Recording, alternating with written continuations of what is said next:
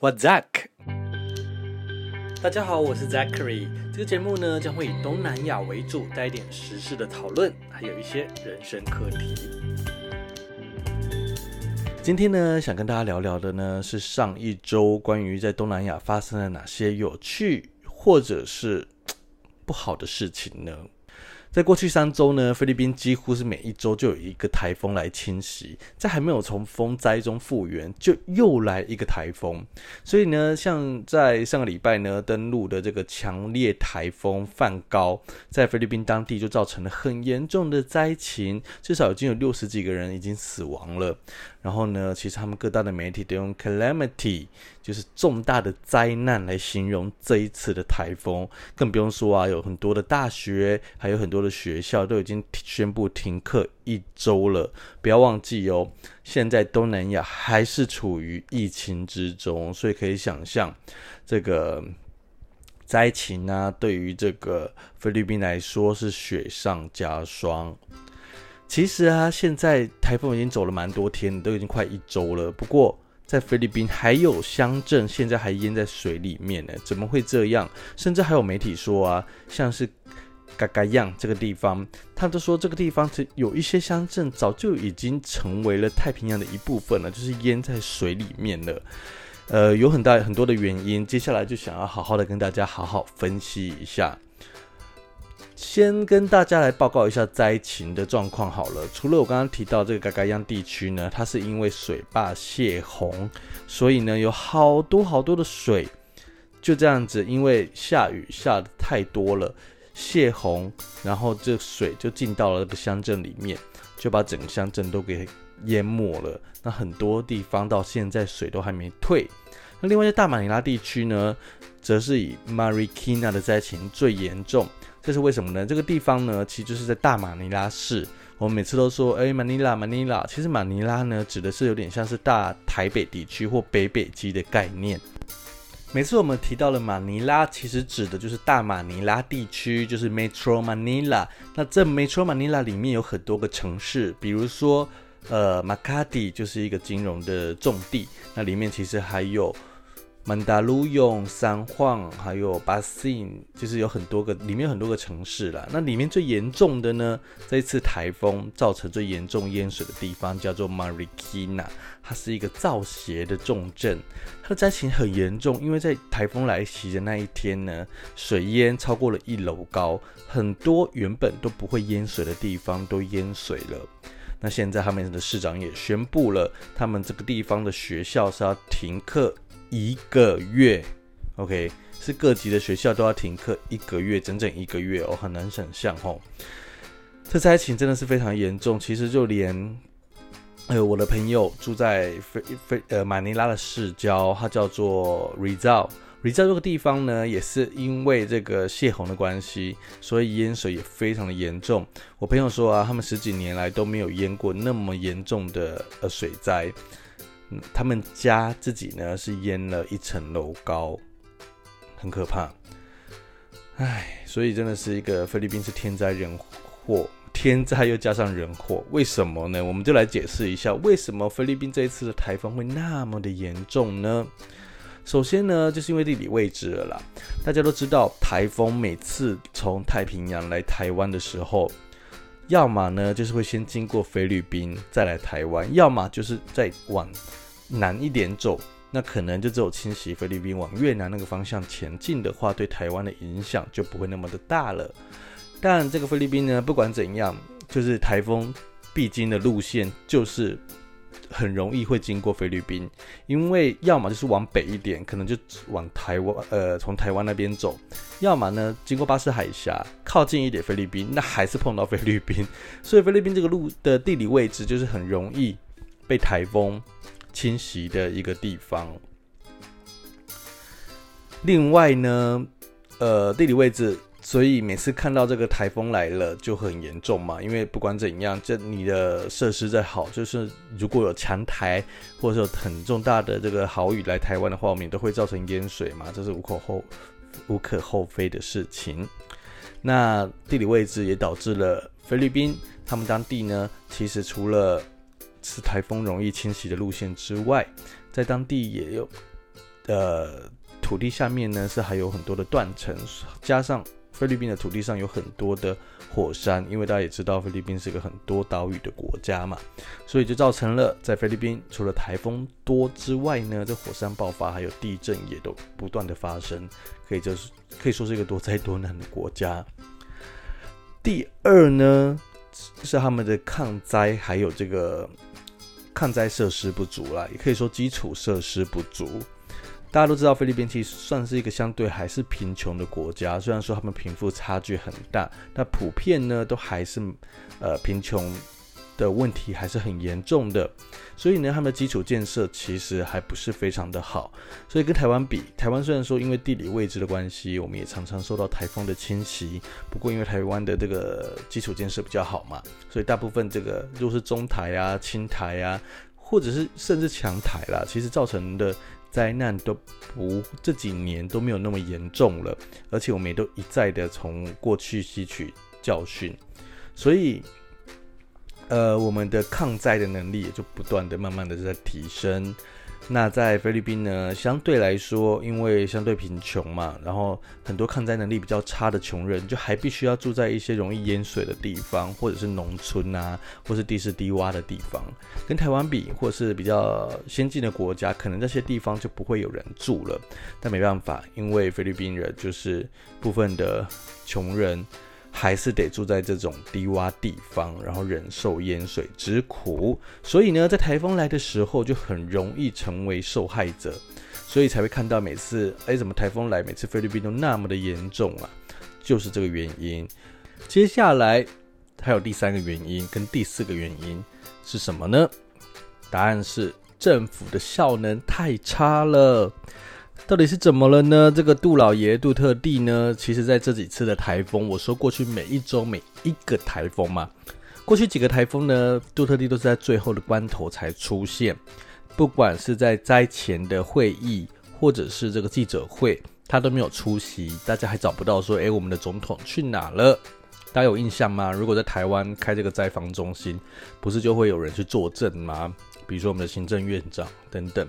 那杜特地呢，或者是菲律宾过去呢的经验，都是总统都会在前一天去灾变中心来进行呃作证指挥之外，也会在那边宣导民众要注意安全。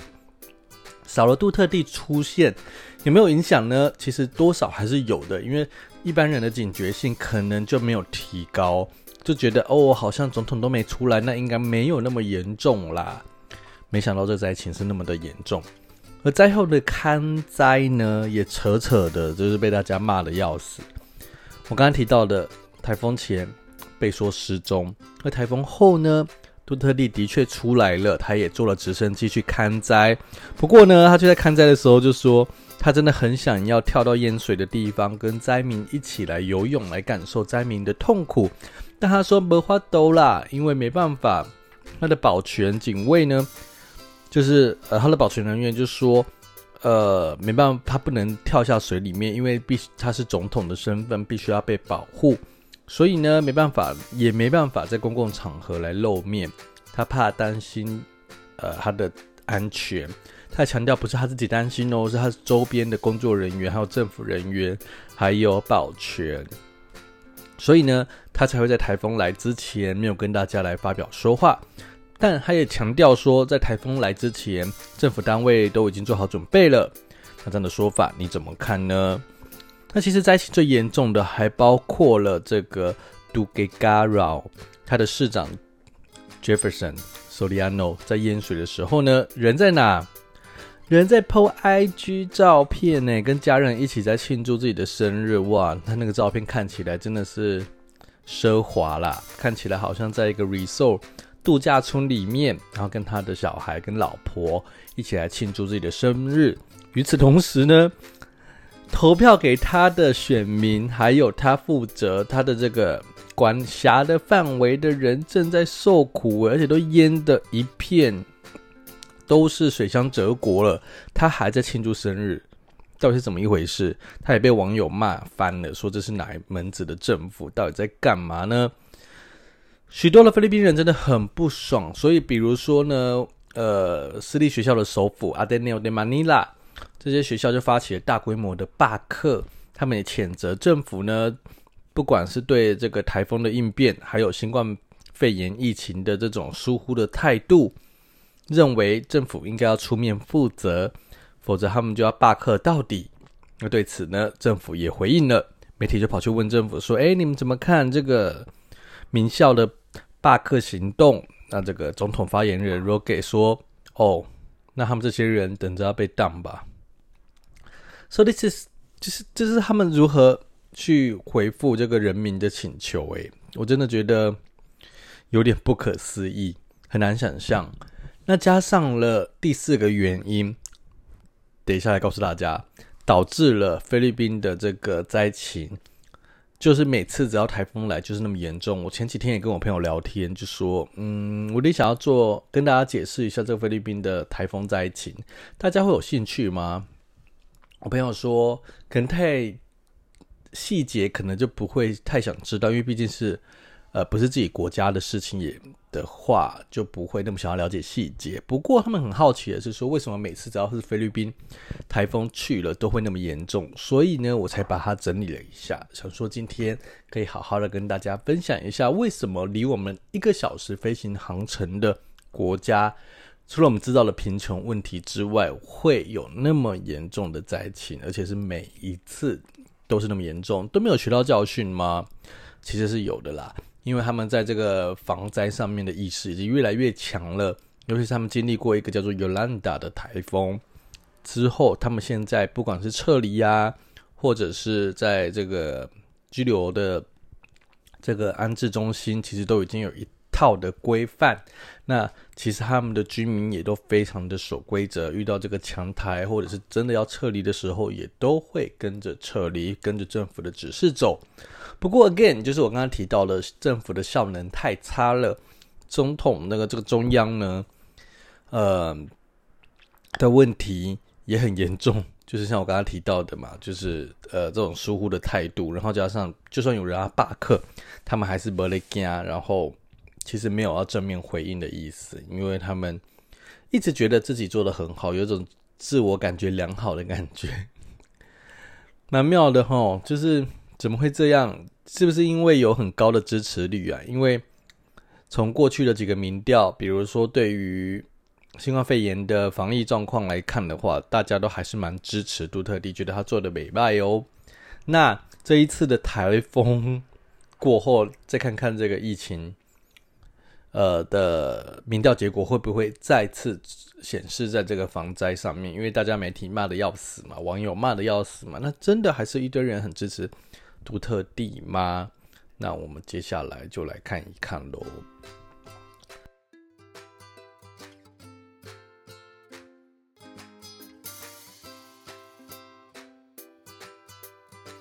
最后一个原因，答案是杜特地。好了，答案就是杜特地本人啦。这个菲律宾的总统 Rodrigo Duterte。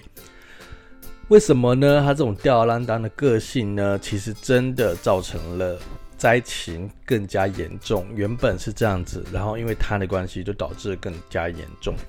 很多原因其实包括了，像是呢，在呃杜特蒂在开台风简报的时候啊，他就还是吊儿郎当的在开黄腔。这是根据当地媒体说啊，菲律宾的总统杜特地当时在开台风简报的时候，他告诉内阁成员说。在这个南甘马人省的其中一个地方官员呢，是他法律学校的同学，然后就说：“啊，这个人是我的兄弟，但他一生都浪费在那个、那个、那个的上面了啦，所以他变才会让人感觉他那么老。的确啦，那真的会让人变老，那就是玩太多女人了，这会让人衰老。好，这席话呢？”被媒体曝露出来之后，大家就觉得，哎、你在干嘛？怎么还在开黄腔？在这个重要那么多人死掉的灾情，然后政府官员在开台风简报的时候，你却在那边开黄腔，就是到底怎么了？后来。杜特地的这个发言人出来为他还价啦，他就说：“哦，因为整个社会都沉浸在一个非常哀伤的气氛当中，整个菲律宾的灾情太严重，加上疫情的关系，所以我们的总统是为了要缓解大家的情绪啦。”这又回到我刚刚所说的情绪了。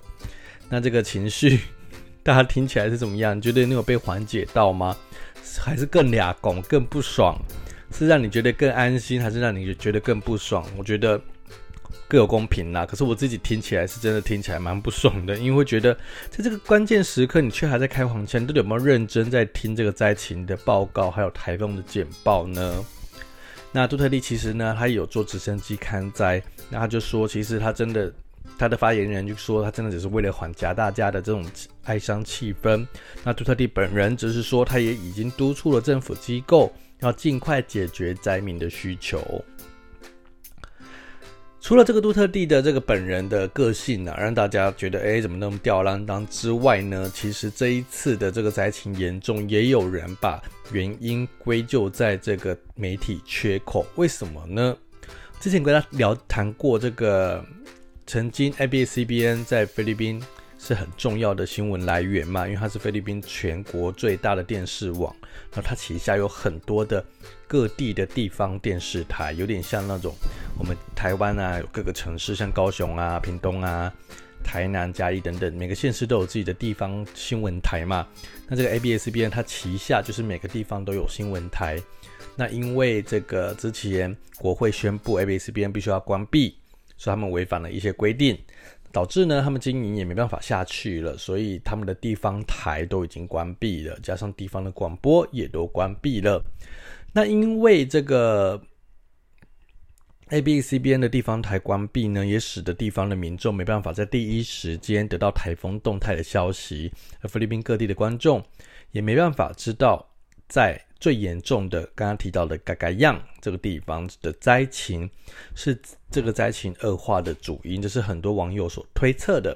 比如说，就有人说啦，这个在嘎嘎样的民众就说，其实 ABS-CBN 嘎嘎样台呢，就是这个 ABCBN 的地方台，在嘎嘎样这个地方的新闻台是那个地方的新闻来源，所以你可以想象一下，如果呃他没有停播的话，这些灾情呢，应该都是这些地方的记者。所报道的范围，那因为这个电视台被关闭了嘛，所以除了地方的呃民众没办法收到讯息之外，就连中央要掌握消息，其实也是蛮难的，因为他也没办法，因为地方记者变少了，所以我自己知道的是，这一次其实菲律宾的 A B C B N 他们是从呃总部派记者到各个地方去报道的，因为。原本的地方的记者都已经被裁员了，所以他们没有这些呃人力或者是记者来报道当地的这些地方的灾情。唉，所以他那个气好大哦。我想说的就是说，就是因为地方的媒体都被收掉了，然后关闭了。所以这到底是谁的责任呢？因为媒体真的是很重要，扮演的角色就是要告诉大家地方的灾情，然后也让中央或者是其他地方的人员能在第一时间了解那个当地的状况嘛。好，那现在这个台风呢的灾情，台风已经走了，菲律宾现在已经放晴了。不过呢，灾后的重建工作才正式要开始，所以在当地呢，其实有很多的组织，像说发起的这种捐款啊，或者是说，呃，捐物资的行动。我看到好多的在马尼拉的朋友，他们都开始打包，然后包了很多的物资，就是希望呢能出一点力，来帮这些菲律这些灾民们加油打气，然后给他们一些物资，他们可以度过这个难关。非常感谢您今天的收听，希望今天的收听呢，这个节目呢，让您有一点的收获，对于我们的邻居菲律宾有更多的认识了。再会喽，三百九八。